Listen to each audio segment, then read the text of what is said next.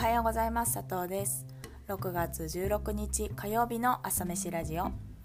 この配信は私佐藤が日々の気になるニュースやお仕事のこと好きな音楽やカルチャーについてゆるっとお話しするラジオです。一日の元気を作る朝飯のようにこの時間が少しでも元気の足しになることを願って気持ちだけは青森でお送りしていきます。はい。朝飯ラジオ第10回目の配信です。いや10回来ましたね。すごい嬉しいです。あのマイペースではありますが少しずつ継続できているのは本当に何かの方が聞いてるよって声をかけてくださる方がいてその人たちのおかげだなと思っています。あの皆さんが聞けてよかったなって思う情報を考えてやっていけたらなと思います。ただそれにもかかわらず昨日は2週にわたり月曜日の配信ができず申し訳ありません。あの風邪とかではなかったんですけどちょっとまた今もこれ声が枯れてて断念しておりました。で声がまだ聞きにくいかもしれないんですけれど今日はあの昨日の分もさらに大盛りでお届けします。さて今朝はオンラインでの居場所についてです。あの先週お話ししていた言葉の企画その第1回が去る土曜日にあったんですけれど本当に日本全国から100人が画面に集合してとにかくなんか圧巻でした。あの Zoom の画面を横に7スクロールぐらいしてやっとみんなのことが見れるぐらいでそこが実際にオンライン上で初めて企画生100人が集った瞬間だったんですけれどあの佐藤個人としてはその講義の冒頭に主催側の一人の方がここで私たちでオンラインでも集まれる居場所があるんだっていう証明をしたいっていうのをおっしゃっててなんかすごくこれがずっと頭に残っててその話をしたいなと思います。あの個人的には絶対オンラインで集まれる居場所は作れるって思いました。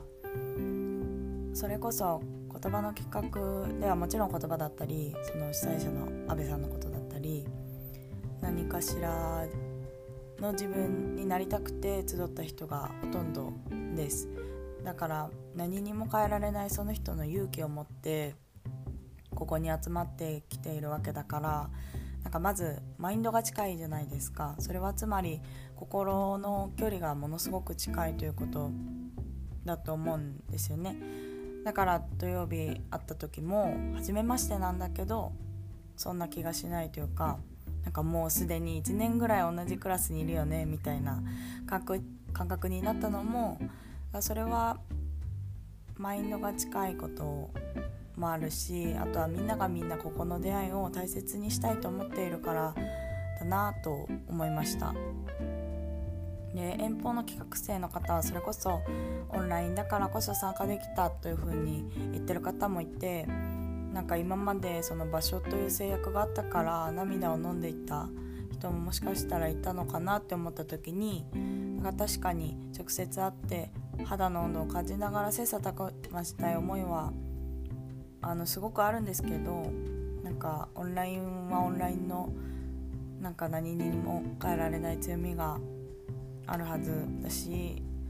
なんか個人的にはその私たちは私たちの最高を作っていけたら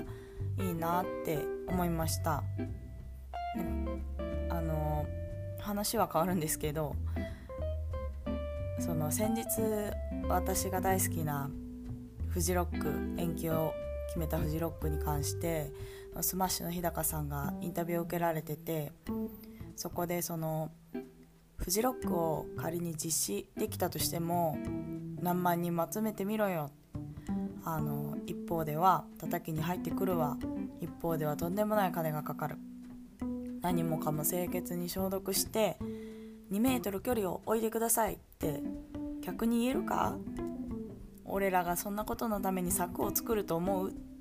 ておっしゃっててもうなんかすごく感動してしまってあの実現したいがために策を作ったところでそれが私たちが望んでいるかと思えば違うなって思ったんですよ。で今回ももしかしたらなんかみんなマスクで顔が半分見えない表情が見えないよりはこうして画面でしっかり顔を見ながらお話できるっていうのはもしかしたら良かった面もあるかもしれないし会えない分心の距離を深められることをたくさん仕掛けてみんなで企画してオンライン上でみんなの居場所を作っていけたらなと思った佐藤でした。は